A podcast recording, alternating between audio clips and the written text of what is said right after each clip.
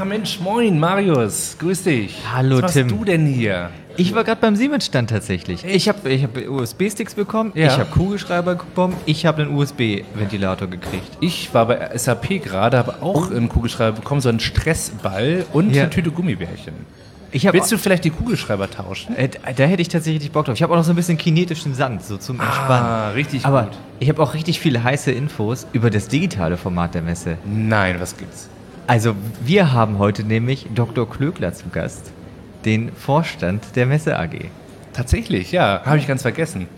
Ähm, der ist dann natürlich gerade richtig busy, weil heute, wenn diese Sendung rauskommt und morgen die Hannover Messe stattfindet, aber rein digital auf hannovermesse.digital äh, mit Top-Speakern von Peter Altmaier, Dorothee Bär aus der Politik bis hin zu, ja, ich sag mal, Siemens, Telekom, alle Firmen sind sie da. Ähm, das wird ein spannendes Programm und wir haben uns mit dem Herrn Dr. Kückler ähm, aber nicht nur über das Messegeschehen unterhalten oder die digitale Hannover Messe, was ja auch so ein bisschen unser Ursprung ist vom Indie4 Podcast. Ne, da haben wir auch die ersten Folgen seinerzeit aufgenommen beim Indie4 äh, Forum seinerzeit. Ähm, nein, wir haben auch über die Zukunft des Messegeländes gesprochen.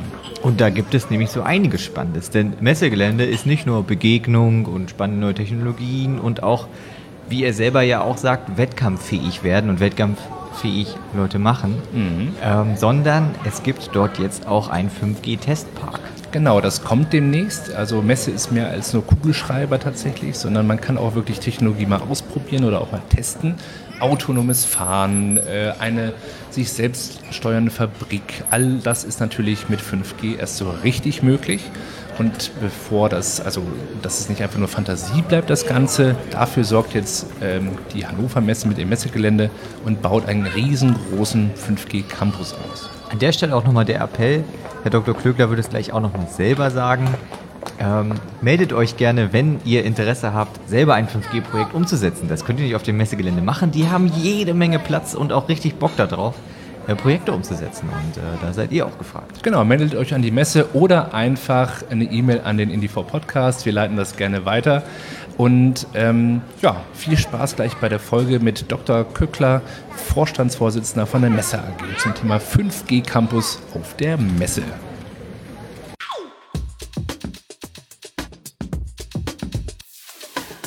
Herzlich willkommen zum Indie4 Podcast, dem Podcast für alles rund um die Industrie 4.0. Mit spannenden Gästen aus Industrie, Forschung und der Politik. Präsentiert von Tim Mittelstädt und Marius Roth. Produziert von der Tech-Agentur Invendo und dem Virtual Reality Studio Tim Mersive. Jochen, erstmal Glückwunsch zu drei Jahre als äh, Vorstandsvorsitzender von der Messe AG. Ähm, wie fühlt sich das an? Drei Jahre hier an der Spitze. Vielen Dank, Tim. Äh, nach wie vor gut. Äh, es ist sicherlich äh, eine tolle Chance, dass man hier bei der Deutschen Messe AG in der Strahlkraft und mit der Größe als Vorstandsvorsitzender agieren kann. Ist aber nach wie vor absolutes Teamwork. Äh, Wir als Organvorstand sind jetzt zu zweit äh, mit meinem Kollegen Andreas Gruchow. Wir entscheiden die Dinge auch zusammen. Aber gerade jetzt in den letzten drei Jahren mit äh, ja dann dem Aus einer CeBIT mit der Corona-Pandemie gibt es viele Dinge, wo man auch denkt, warum ist das eigentlich jetzt gerade? Viele sagen, es ist auch eine große Chance, was man sich dann beweisen kann. Auf der anderen Seite äh, nach wie vor das, was wir hier um Hannover Messe Industrie 4.0 bewegen können, gebe ich offen zu, geht das als Vorstandsvorsitzender noch mal leichter, weil man dann auch zu den Kapitänen der Wirtschaft noch mal mehr Zugang hat. Das ist gerade das Großartige bei der Hannover Messe, obwohl wir ja von Mitarbeitern und Umsatz gar nicht so riesig sind, werden wir aber sehr ernst genommen äh, von den großen Ausstellern. Und gerade das Internationale, äh, wir haben in den letzten drei Jahren in Singapur, äh, in Mexiko Premieren gefeiert zur Industrial Transformation. Also macht nach wie vor Spaß, äh, ganz aktuell natürlich durch die Corona-Pandemie hat es auch sehr viele Aspekte, wo man sich ab und zu schütteln muss, ob das denn alles wahr ist. Was sind denn eigentlich gerade so die großen Herausforderungen im Rahmen der Corona-Pandemie? Wir, ich befinde, wir befinden uns schon in der, in der dritten Phase. Die erste Herausforderung war, dass man ganz schnell möglichst mehr richtig als falsch macht, weil quasi Mitte März man merkte, oh Gott, man kann gar keine Messen mehr machen. Und so etwas wie die Hannover Messe, die jährlich riesig stattfindet, oder eine Interschutz alle fünf Jahre mit Deutschem Feuerwehrtag, da gab es ganz viele tüchtige, engagierte Menschen, die auf dieses Ziel hingearbeitet haben. Und dann haben wir die Hannover Messe erst verlegt, dann abgesagt. Da ist es also ganz viel Kommunikation und Krisenmanagement, um Verständnis dazu zu werben, dass man das macht. Heute Ende Juni wissen wir, dass die Entscheidungen richtig waren, weil eindeutig, es wäre undenkbar, dass wir jetzt mhm. Messe machen. Wenn man mal überlegt, wann wir das entschieden haben, war ja gar nicht klar, dass es überhaupt einen Shutdown gibt. Mhm. Als zweites Management, wir sind äh, weltweit 1250 Menschen, die allesamt leider keinen Umsatz mehr haben. Da haben wir über das Medium Kurzarbeit hier in Deutschland, aber auch in allen Töchterfirmen sehr viel Management gemacht und dafür geworben, möglichst wenig Kosten zu verursachen. Wir haben Investitionen gestoppt und jetzt geht es vor allen Dingen darum, Perspektive und Zuversicht zu haben. Wir haben zum Glück äh, seit der letzten Woche über ein Schutzkonzept wieder die Lizenz, Messen machen zu dürfen, erkennen aber auch, dass es an den Ausstellern hängt, dass die mitmachen können. Also wir sind jetzt wieder in der Phase des Angreifens haben aber leider nicht alles selber in der Hand. Wenn es nach uns und mir ginge, würden wir im September Hurra wieder Messen machen.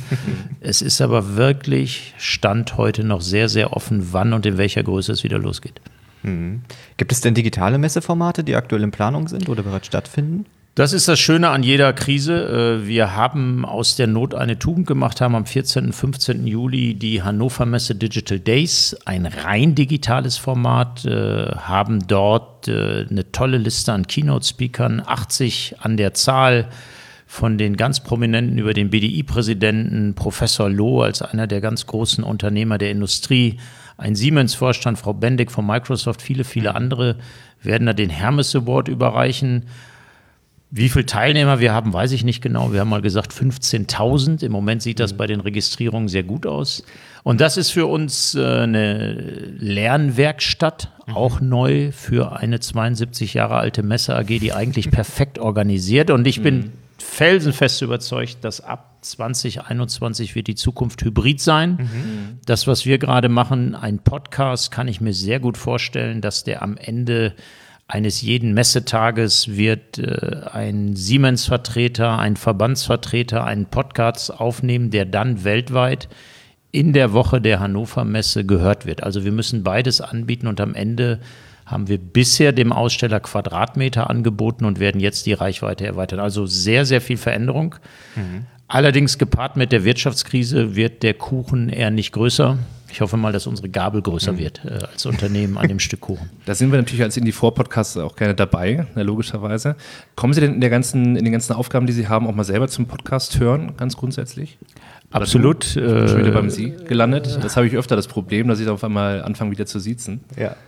Tim, das äh, ja, es ist, es verschiebt sich ja sehr stark. Ich selber bin wirklich äh, ganz happy, dass unsere Kinder, die jetzt 17 und 20 sind, die ja in so einer Krisensituation tatsächlich auch wieder zu Hause eingezogen sind. Der eine sollte auf dem Internat sein, die Tochter in Berlin studieren, die älteste mit 20. Mhm. Da ist es bei jedem gemeinsamen Essen Thema, dass natürlich die Smartphones nicht da sind. Ich selber mhm. bin sehr aktiv auf LinkedIn und sie wundern sich immer, dass ich mich daran so erfreue, wie das funktioniert. Das ist mhm. für die ja vollkommen normal. Privat mache ich da gar nichts. Mhm. Und Podcast ist eine wunderbare Geschichte, dass man äh, im Auto oder jetzt auch mit mehr Zeit mhm. äh, einfach sich das mal anhören kann. Das ist auf jeden Fall ein Medium. Am Ende ist Content the Champion. Äh, ich selber jetzt in meiner äh, Position habe unendlich viele Möglichkeiten über Zeitschriften, Angebote, mhm. Briefe, Einladungen mich mhm. zu informieren. Und entscheidend ist ja, wie man das tun kann, wie fokussiert man das macht. Und da bin ich deshalb auch optimistisch auf unser Messethema, dass das als Marke nach wie vor ein Dreh- und Angelpunkt sein kann für eine Branche. Aber Podcast ist cool äh, und deshalb darf man auch nicht so vielen Prognosen glauben. Das war ja bei Radio und Fahrrad ähnlich, wenn ich mich daran erinnere. Vor 20 mhm. Jahren hat man beiden gesagt, die haben keine Zukunft. Ich mhm. glaube, das äh, wird genau das Gegenteil sein. Ja. Wir sind ja der Podcast für die Industrie 4.0 und der Begriff wurde ja 2011 hier mehr oder weniger auch geprägt auf dem Messegelände zur Hannover Messe. Ein Jahr bevor du auch in den Vorstand quasi mit auch reinkamst. Einige Leute taten sich, glaube ich, der Zeit noch schwer mit dem Begriff Industrie 4.0 oder auch international, haben die immer nicht verstanden, was das überhaupt ist. Ähm, Ist das deiner Meinung nach immer noch so oder wird international mehr von IoT gesprochen oder hat, ist Industrie 4.0 angekommen als Begriff? Absolut angekommen und äh, hier war es so, als ich herkam in 2012, war dann die erste Messe 2013, da haben wir zwei Dinge geändert. Zum einen als Leitthema Integrated Industry, wieder Industrie in den Kern der Hannover Messe und oft schmunzel ich. Die Messe heißt seit Ewigkeiten Hannover Messe. Viele sagen HMI, Hannover Messe Industrie. So viel auch zum. Also war es erstmal ganz pfiffig, Industrie in das Leitthema zu nehmen. Und wir haben dann das Leitthema nicht mehr geändert, sondern mit einem Zusatz die Story weitergeschrieben. Und da gebe ich auch zu, das hat Vor- und Nachteile, den Riesenvorteil, dass die Aussteller und Besucher wissen, das ist die Messe, wo es um die Weiterentwicklung der Industrie geht. Und für mich steht Industrie 4.0 schlichterdings dafür, wir haben über die Messe gezeigt, dass die Maschinen nicht mehr singulär laufen, sondern vernetzt werden. Nachdem man das zwei, drei Jahre gemacht hat, hat man über das Vernetzen jetzt viele Daten zur Verfügung und mit diesen Daten geht man in AI und wenn ich dann künstliche Intelligenz in der Produktion nutzen kann, werde ich da wahnsinnig effizient, dass ich 5G einsetze. Also aus unserer Sicht ist die Story gut. Es gibt natürlich auch Aussteller, die sehr produktorientiert sind, äh, die, die mit den Bits und Bytes nicht so viel anfangen können. Da ist man auch in der Kritik und sagen, Mensch, Herr Köckler, warum muss das immer alles so sein? Aber am Ende sind wir ein Spiegelbild der Zukunft und die Tatsache, dass die Microsoft, IBMs, SAPs, wir hätten im April Google gehabt als Hauptsponsor der Eröffnungsveranstaltung. Also wir sind da und schreiben das nach vorne. Ein bisschen Risiko war es, wenn Industrie 4.0 wirklich ein Marketing-Gag geworden wäre, äh, hätte man uns das vorwerfen können. Was allerdings in der Praxis so ist, und das sicherlich für alle Fachleute hier im Podcast, die zuhören, die eine Fabrik betreiben, dass man diese ganzen Möglichkeiten auf die Straße bringt. Und ich bin ganz happy, dass wir morgen den Beirat der Industriemesse in Heiger-Burbach haben. Ein Treffen bei Herrn Loh, bei der Rittal-Gruppe. Der hat eine der modernsten Fabriken, wo man quasi für den Schaltschrank, da ist er Weltmarktführer, kann man den konzipieren am Konfigurator und dann läuft er vollautomatisch durch die Fabrik. Und das Schönste an meinem Job ist, dass man zu diesen Persönlichkeiten direkten Draht hat. Und wenn er dann mal darüber spricht, welche Startschwierigkeiten es gibt, ja, in der Umsetzung gibt es noch Herausforderungen. Aber das sehen wir ja, wenn es ein Thema Industrie 4.0 in der Bildung gegeben hätte, hätte man es machen müssen. Sonst wäre heute ja. das Thema Bildung nicht so überfordert. Ich glaube, die Industrie in Deutschland ist da wunderbar nach vorne geprescht und wir haben das Thema als Durchlauferhitzer gegriffen, mitgemacht. Für uns als Unternehmen fantastisch, weil wir das exportieren können, aber auch ein, ein Riesendankeschön an alle Beteiligten. Äh, damals Siemens mit Professor Russwurm, der jetzt Präsident des BDI werden wird, äh, aber auch die Verbände, aber auch das Wirtschaftsministerium für den Standort Deutschland super, das so zu machen. Und alle kann man immer nicht mitnehmen. Aber für mich ist es durch und dass die Digitalisierung der Industrie für mehr Nutzen sorgt, ist klar. Und das ist das Wichtigste am Ende. Auch bei Industrie 4.0 kann es nur um Nutzen und um Wettbewerbsfähigkeit gehen. Als ich anfing vor in 2012 ganz spannendes Telefonat mit Herrn Ziesemer, der jetzt von Endres und Hauser lange ZVI-Präsident war. Ich kam ja aus 13 Jahren Agritechniker. Das war gar nicht so schwer. Da ging es um Technik für den Acker. Mhm. Also wie habe ich einen Mähdrescher und einen Trecker. Das war als Messe sehr logisch. Auch die Besucher aus aller Welt, die wollten das kaufen. Und dann habe ich zu Herrn Ziesemer gesagt, worum geht das eigentlich bei der Hannover Messe? Und dann hat er gesagt, Sie müssen mir jetzt 30 Sekunden Zeit geben. Dann hat er in dem Telefonat geschwiegen und sagte, Competitiveness. Der Besucher, der auf einer Hannover Messe geht, möchte am Ende wettbewerbsfähiger sein. Und wir werden keine Themen kreieren können, die keinen Nutzen stiften. Und deshalb schmunzle ich ab und zu über die Diskussion, ob AI wirklich sinnvoll ist oder nicht. Das entscheidet am Ende immer der Markt. Der Investor kauft die Technologie nur, wenn das geht. Und das sieht man ja ganz gut auf den letzten vier, fünf Messen, wie stark Microsoft oder jetzt das Thema Cloud äh, über Amazon Web Services in so eine 72 Jahre alte Messe drängt. Hm. Ja, bevor wir zum Thema 5G kommen, nochmal, du bist ja auch Vorstand ähm, des Bereiches Digital Business und Digitaltransformation. Wie digitalisiert man denn eine Messe? Das ist ein ganz dickes Brett. Äh, als erstes muss man mal hier unsere 700 Mitarbeiter digitalisieren. Und wir haben da auch jetzt nochmal eine Rolle rückwärts gemacht. Äh, unser Digital Office, was äh, echt starke Arbeit geleistet hat, aufgelöst und alle müssen sich digitalisieren. Also wenn ich auf mein Smartphone hier gucke, ist die, das Hauptappell an alle, so wie ihr privat die Dinge nutzt, nutzt das doch bitte auch beruflich. Also der erste Schlüssel sind die Mitarbeiter. Der zweite Schlüssel ist Kunde, Kunde, Markt, Markt. Ich muss also erkennen, was die Kunden wirklich wollen. Da darf es auf keinen Fall so sein, dass die Aussteller sagen, die in Singapur auf einer Messe sind, das ist da mit der App und den Parkleitsystemen besser als hier. Und das Dritte für uns, äh, und das wird jetzt ganz spannend bei den hybriden Messeformaten, sind Geschäftsmodelle. Wir als Deutsche Messe AG gehören Stadt und Land, sind aber ein Wirtschaftsunternehmen. Das heißt, wir müssen hier mit dem, was wir tun, mehr Geld verdienen, als wir ausgeben. Und das ist bei Digitalisierung das Hauptthema. Ein Schlüssel sind sicherlich die Daten. Wir haben das große Glück, dass hier im Jahr bis zu zwei Millionen Leute kommen, die sich vorher registrieren. Das wird sicherlich mit Corona noch mal mehr. Da kriegen wir noch mal mehr die Lizenz dass wir wissen, ob Marius und Tim wirklich hier waren äh, und wann sie wieder gegangen sind, was sie mhm. kaufen wollen, wofür sie sich interessieren. Fällt uns aber, und das gebe ich offen zu, wir haben ein Durchschnittsalter von 48, wir können echt gut organisieren. Als der Obama mal hier war, da bin ich total selbstbewusst, das kann keiner besser als wir. Den haben wir einen halben Tag hier übers Gelände geführt und gemacht und getan. Aber dieses Out of the Box, mal anders denken, äh, das Faxgerät knattert immer noch, weil auch einige Aussteller ein Faxgerät schicken. Trotzdem bleibe ich einfach mal bei dem Beispiel LinkedIn einfach machen. Ich bin da vor zweieinhalb Jahren einfach angefangen, habe heute fast 9000 Follower und das darf jeder bei uns machen. So und darüber einfach reinkommen. Und dann ist es am Ende wieder Wettbewerbsfähigkeit. Wir sollten die Dinge machen, die der Kunde und der Markt will, nach außen und die Dinge machen, die uns nach innen besser machen. Diese Gitternetzmappen, um Papier von rechts nach links zu tragen, werden wir hoffentlich auch bald nicht mehr haben.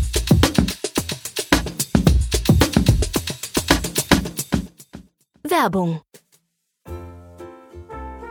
Podcasts sind ein echter Wachstumsmarkt. Bereits jeder vierte Internetnutzer hört sie regelmäßig. Seit kurzem erscheinen Podcasts sogar direkt in den Google-Ergebnissen und sind damit suchmaschinenrelevant. Die Hälfte der Hörerinnen und Hörer haben einen akademischen Hintergrund und akzeptieren die Werbung in Podcasts. Wenn die Moderatoren die Werbung selber einsprechen, empfinden sogar über 80 Prozent die Werbebotschaft als nicht störend. Deshalb sprechen Tim und Marius eure Botschaft dann auch selber ein. Du hast jetzt auch die Möglichkeit, diesen Werbeblock hier für dein Unternehmen zu buchen.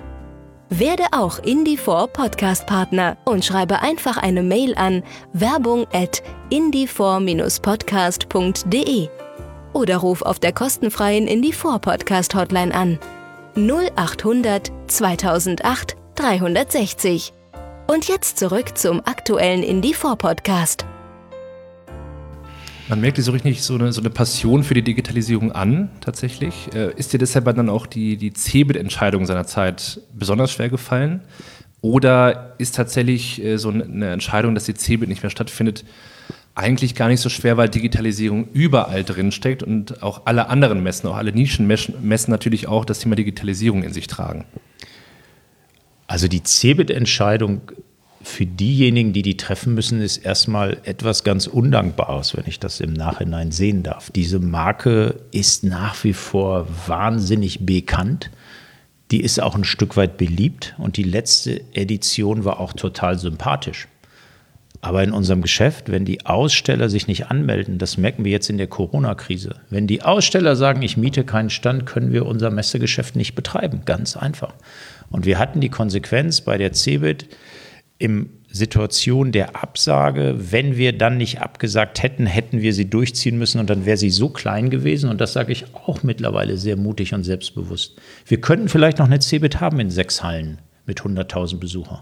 Das wäre eine hammergeile Messe. 100.000 ITler, aber wir haben sie ja schon bei 300.000 runtergeschrieben, weil irgendwann mal 800.000 da waren.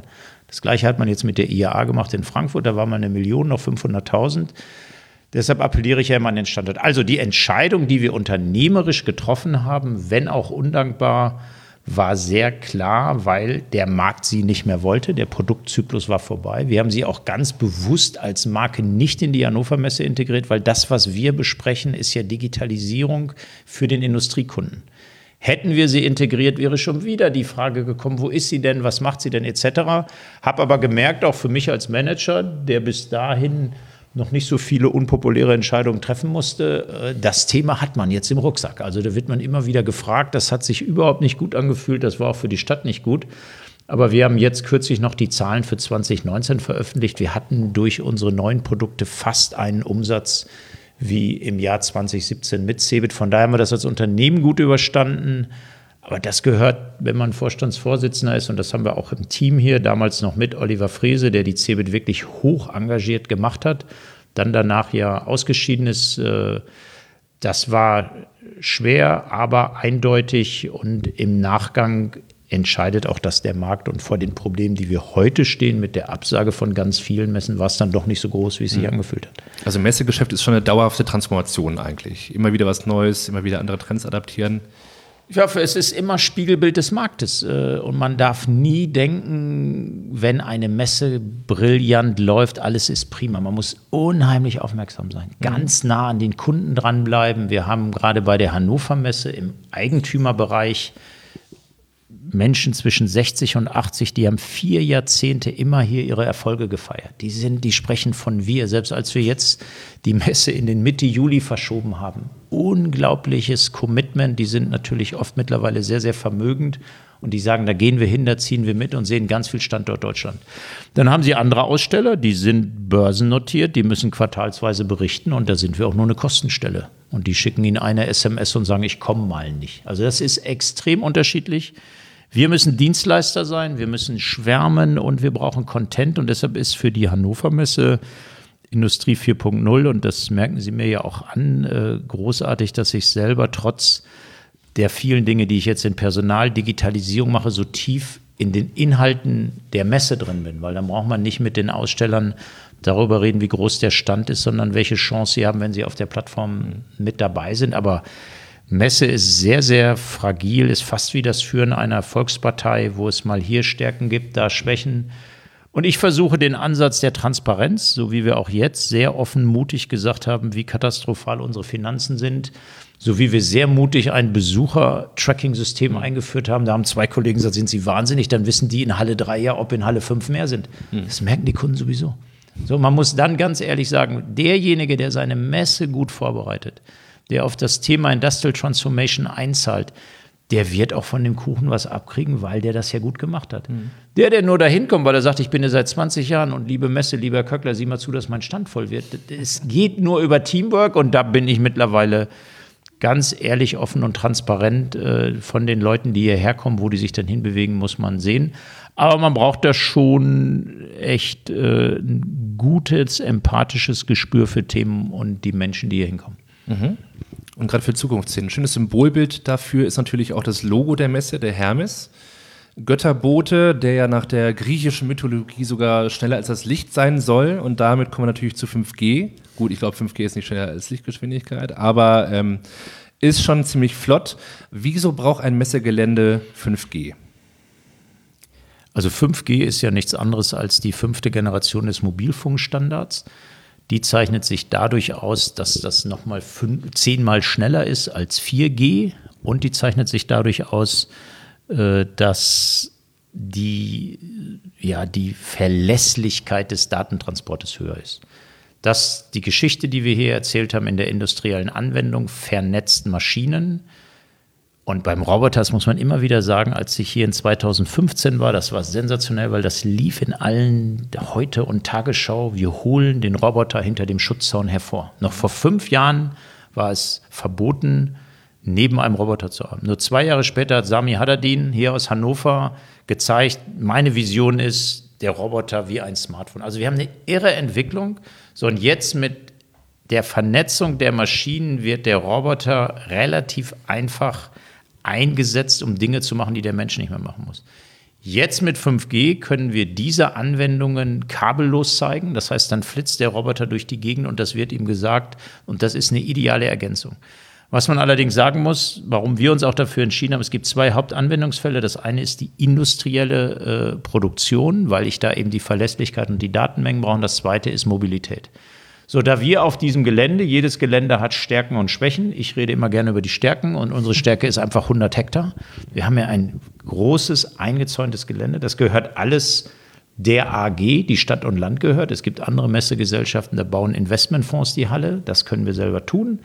Und wir haben mit den 10 Kilometer Straße, die wir hier haben, die Möglichkeit für die Anwendung und unsere Messen brauchen alle die Digitalisierung. Also haben wir entschieden, das zu tun. Ein bisschen ist es wie bei Industrie 4.0. Wir haben das Thema jetzt gesetzt, auch über eine 5G-Arena, aber wir haben noch gar nicht die Anwendung. Also wir müssen auch jetzt gucken, dass wir in 21 so im Thema drin sind, dass in 22 die Leute sagen, Hanover is a place for 5G. Und daran arbeiten wir. Und da bin ich auch sehr dankbar unserem Aufsichtsrat, obwohl wir wirklich seit März keine Rechnung mehr schreiben dürfen, hat der Aufsichtsrat beschlossen, ja, die Investition ziehen wir durch. Wir werden also jetzt wirklich die passive Infrastruktur von 5G verlegen und werden dann sukzessive in den nächsten drei Jahren alles 5G-fähig haben. Und das machen wir vor allen Dingen sukzessive, weil diese technische Entwicklung auch so stark ist. Wenn wir jetzt alles einbauen würden, wäre das in zwei Jahren schon wieder unmodern. Also das ist für uns ein großes Thema und neben den vorhandenen Messen, die sich daran erfreuen, etwas zu zeigen, sind wir auch völlig offen für alle Podcast-Hörer, die hier uns als Versuchslab buchen wollen. Gestern hatten wir prominenten Besuch, plötzlich mal ganz anders. Äh, die Telekom war hier. Äh, Tim Höttges selbst fand ich sensationell, dass der so kundenorientiert ist und uns besucht. Der hat natürlich ein Rieseninteresse, dass er das hier installieren darf. Wir sind gerade im, im, in der Endausscheidung. Mal schauen, äh, wer denn dann das Rennen macht. Und entscheidend ist, dass wir eben auch vielleicht verschiedene Anbieter haben, dass hier jemand sich überlegen kann, wie mache ich das? Wir haben jetzt eine Campus-Lizenz. Mit der Campus-Lizenz, wie mache ich das in einem öffentlichen Netz? Wie mache ich das mit verschiedenen Anbietern? Also für uns ein absolutes Zukunftsthema, wo wir die Stärken des Geländes spielen können und am Ende zum Glück wieder sehr früh sind. Und das ist jetzt für die Techniker unter den Zuhörern dieses Release 1516. Wir wissen, dass noch an dem nächsten Release gearbeitet wird, aber wir steigen jetzt ein und haben hoffentlich dann ab 21 wieder viel Freude, wenn sich auch die Menschen wieder treffen dürfen. Was sind denn so konkrete Projekte, die äh, mit dem 5G-Ausbau hier zusammenhängen? Können wir jetzt aber mit den bei der nächsten Messe mit autonomen Shuttles rechnen oder kann VW hier ausprobieren, ähm, ihr autonomes Fahren voranzubringen? Oder was ist da so, so greifbar in den nächsten Jahren? The sky is the limit. Das, was wir anbieten können, es wird 5G flächendeckend sicher funktionieren. Das, was wir anbieten können im August, ist hier gar nichts los. Wer also mal unter Laborbedingungen eine Halle oder ein ganzes Gelände mieten möchte, darf das tun. Wer den Mut hat, ein autonomes Shuttle dann während einer Agritechnica im November zu buchen, wo ihr in einer Woche 600.000 Leute ist, darf das auch machen. Die Idee ist ein Smart Venue, dass wir quasi Partner finden, die hier ihre modernen 5G-Anwendungen machen wollen. Ganz konkret haben wir ein Projekt aufgesetzt, 5G Connected Mobile Machines, als Querschnittsmesse, weil auch das wird sehr schnell gehen. Ich glaube, in fünf Jahren werden sehr viele Gabelstapler oder an den Flughäfen, wo wir sehen, dass noch jemand da sitzt, der ein Flugzeug in Position schiebt, all das wird über 5G in der Verlässlichkeit und Geschwindigkeit autonomer erfolgen. Auch da wollen wir eine neue Messeplattform schaffen. Und dann, und da bin ich sehr dankbar, Staatssekretär Muhle und auch Minister Altusmann, die ja ein Testfeld Niedersachsen entworfen haben mit Blick auf die IA-Nutzfahrzeuge, wo wir auch gerade in den finalen Gesprächen zur Vertragsverlängerung sind, dass die hoffentlich bleiben. Äh, auch das kann man da anwenden. Also Vollgas nach vorn. Äh, und letztendlich müssen wir nicht nur in Produkten, sondern in Angeboten denken, dass wir sagen, wir haben hier die Möglichkeit, das zu machen und unsere Kunden uns hoffentlich nutzen müssen. Und bevor Sie autonomes Fahren irgendwo hier in der Innenstadt ausprobieren, machen Sie es lieber bei uns. Gibt es abseits von den von der vernetzten Produktion und autonomen Fahren noch irgendwelche anderen Cases, die man hier sonst spielen könnte? Also Sky's the Limit, klar, aber ich, äh, du bist ja Agrarökonom von Natur aus. Äh, da fallen dir bestimmt ganz viele Cases in der, in der Landwirtschaft eigentlich ein, wo 5G auch Sinn macht, oder? Absolut. Wir haben ja hier als Gastveranstalter die DLG, mein ehemaliger Arbeitgeber, die ja im November einmal im Jahr die ganze Agrarbranche hierher bringen. Und wenn wir zwischendurch, und das geht hier über Virtual und Augmented Reality ganz großartig, wenn wir unter dem Holzdach äh, Mähdrescher fahren lassen und simulieren da mal Dinge. Auch da wird es am Ende um Wettbewerbsfähigkeit gehen. Auch da ist das keine Spielerei, sondern in den Zusammenspiel aus Wetterdaten, aus äh, Produktdaten, das wird ja auch immer wichtiger, haben wir jede Menge Use Cases. Ob das Logistik ist, ob das Agrar ist, ob das Health ist, da, da sind wir sehr offen. Wir geben also den Platz und freuen uns dann mit Partnern was zu machen. Und unterm Strich ist das ganz einfach, wir wollen Anlässe schaffen, dass sich Menschen treffen. Mhm. Ihr habt ja als Messe auch die Technology Academy hier auf dem, auf dem Campus, auf dem Messegelände. Wird ja auch eine Rolle drin spielen in diesem ganzen 5G-Campus? Also Unternehmen auch mal wegen beibringen, wie man das nutzt oder VR und AR ein bisschen beibringen, was man mit 5G da in Kombination nutzen kann? Die Technology Academy ist unser Schnellboot. Da haben wir mit dem Geschäftsführer Thomas Rilke äh, und auch Reinhold Umminger, äh, die beiden dort im Team mit, mit echt hoch engagierten Kolleginnen und Kollegen, haben 20 Partnerfirmen, die dort über 100 Fortbildungsseminare machen. Und wir haben jetzt hier noch die Möglichkeit, ein ehemaliges Fernsehstudio des NDR übernehmen. Da haben wir sofort die Technology Academy, die da auch anfängt und sich überlegt, ob wir nicht daraus auch Dienstleistungen machen können in diesem Thema Industrie 4.0. Also die Technology Academy tritt immer dann an, wenn wir nicht eigentlich Messe haben, sondern wenn wir dazwischen kleinere Dinge ausprobieren, machen. Und der Thomas Rilke berichtet auch direkt an mich, ja, der ist genau in diesen Themen auch mit dabei. Und das ganze Thema 5G, abseits von dem autonomen Fahren als Testfeld, wird das für normale Messegäste auf einer, auf einer IAA, auf einer Agritechnica irgendwie auch zu spüren sein? Unbedingt. Wir hoffen, dass äh, die großen Aussteller der Agritechniker und der IAA das in der Anwendung nutzen. Also auch wir Use Cases zeigen können, die man sonst woanders nicht sehen könnte. Das ist immer ganz wichtig, dass man das vorher bewirbt, damit möglichst viele Besucher kommen. Oder wir das auch streamen. Das wird ja dann bei hybriden Formaten sein, dass wir möglichst viele Leute haben, die da zuschauen können. Auch allein zur Parklogik. Also ich habe sehr viel Fantasie, äh, wenn 5G dann funktioniert, dass wir vielleicht auch eine ganz andere Logistik in die Mobilität bekommen. Äh, auch das sind ja immer Pendel, die sich bewegen. Jetzt dachte man lange, brauchen wir noch so viele Parkplätze, weil ja alle öffentliche Verkehrsmittel nutzen. Plötzlich fahren doch wieder alle Auto. Fahren sie eigentlich elektrisch oder haben sie einen Verbrenner? Also da wollen wir uns selber gar keine Grenzen setzen, sondern wollen hier im Sinne von Versuchslabor viele Dinge zeigen, bevor sie in die Praxis umgesetzt werden. Genau. Zum Ausklang fragen unsere Gäste immer noch mal, wenn wir jetzt mal zehn Jahre in die Zukunft denken und Industrie 4.0 hat ein bisschen mehr Einzug gehalten, auch 5G hat mehr Einzug gehalten.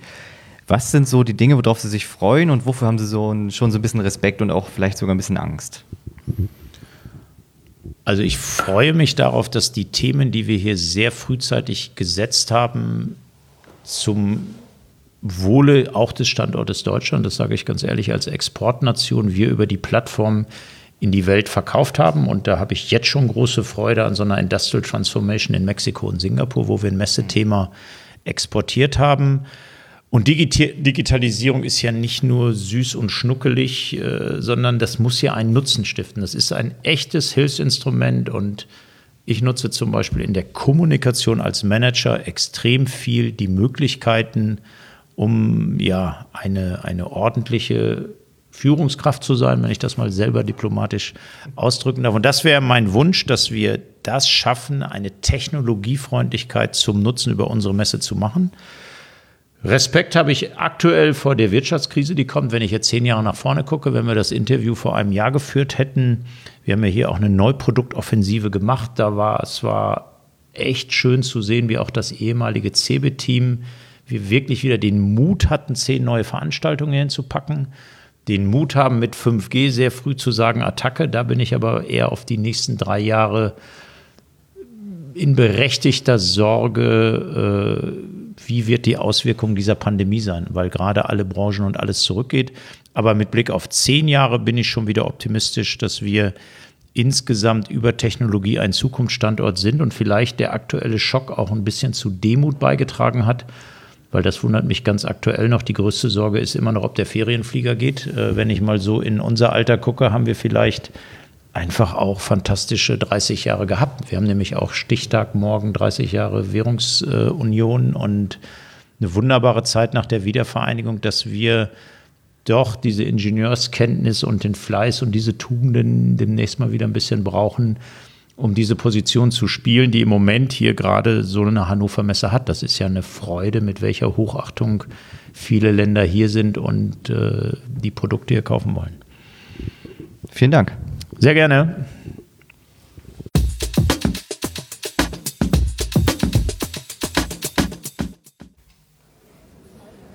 So, jetzt wissen wir auch, wie Messe digital funktioniert. Ja, und zwar aus erster Hand. Jetzt sind wir zwar wieder unten hier im richtigen Messegeschehen, im digitalen, sage ich mal, und da hatten wir einen guten Überblick, auch rein räumlich. Ich fand das schon spektakulär. Wir haben das ja mit Herrn Kückler oben in der 17. Etage aufgenommen, im Messeturm, mit Blick über ganz Hannover. Da hat man wirklich Weitblick. Ja, tatsächlich. Und vor allem sieht man auch das ganze Messegelände. Ja, das sieht man auch tatsächlich, wenn man mittendrin steht. Richtig. Da kann kann ist man- schon groß. Ja, auf jeden Fall. Da kann man sich schon vorstellen, wie viel Fläche auch da ist, um geile 5G-Projekte zu machen. Ja, kann man nur nach wie vor für werben. Wer Lust auf 5G hat, ist in Hannover richtig an der Stelle und darf sich gerne melden. Darf man an der Stelle schon uns als äh, 5G-Hauptstadt ausrufen? Machen wir jetzt einfach mal. Genau. 5G Hauptstadt Hannover. Richtig. Wer an 5G denkt, muss an Hannover denken. Ja, das G in Hannover steht für 5. Genau. Der aufmerksame Hörer wird feststellen, Moment mal, jetzt sollte doch eigentlich Dirk Kretschmer, der Geschäftsführer der TÜV Informationstechnik GmbH äh, von der TÜV Nord Group, Ja, das stimmt. Aufmerksame Hörer und Fans haben das sicherlich mitbekommen.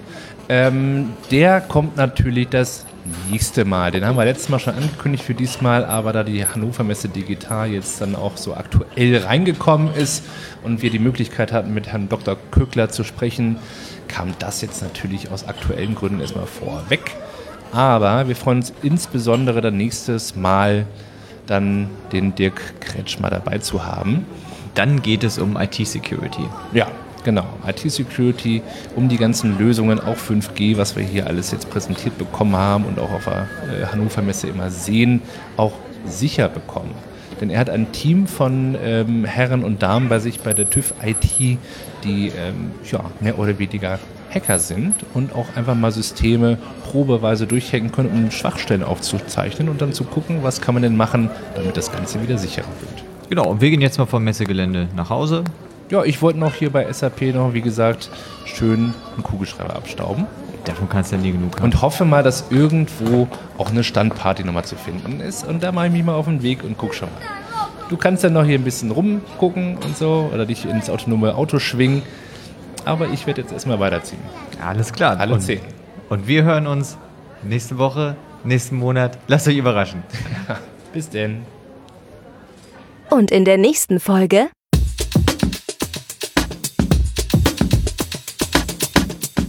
Man denkt immer so, dass man immer noch alleine im Spiel ist, also im Singleplayer-Mode ja, unterwegs ist. Aber wenn man sich dann halt mit den Technologien des Internets äh, äh, beschäftigt, dann muss man eben feststellen, dass man auf einmal im Multiplayer-Mode ist. Da spielen also viele drin und nicht alle sind, sind gut gewillt.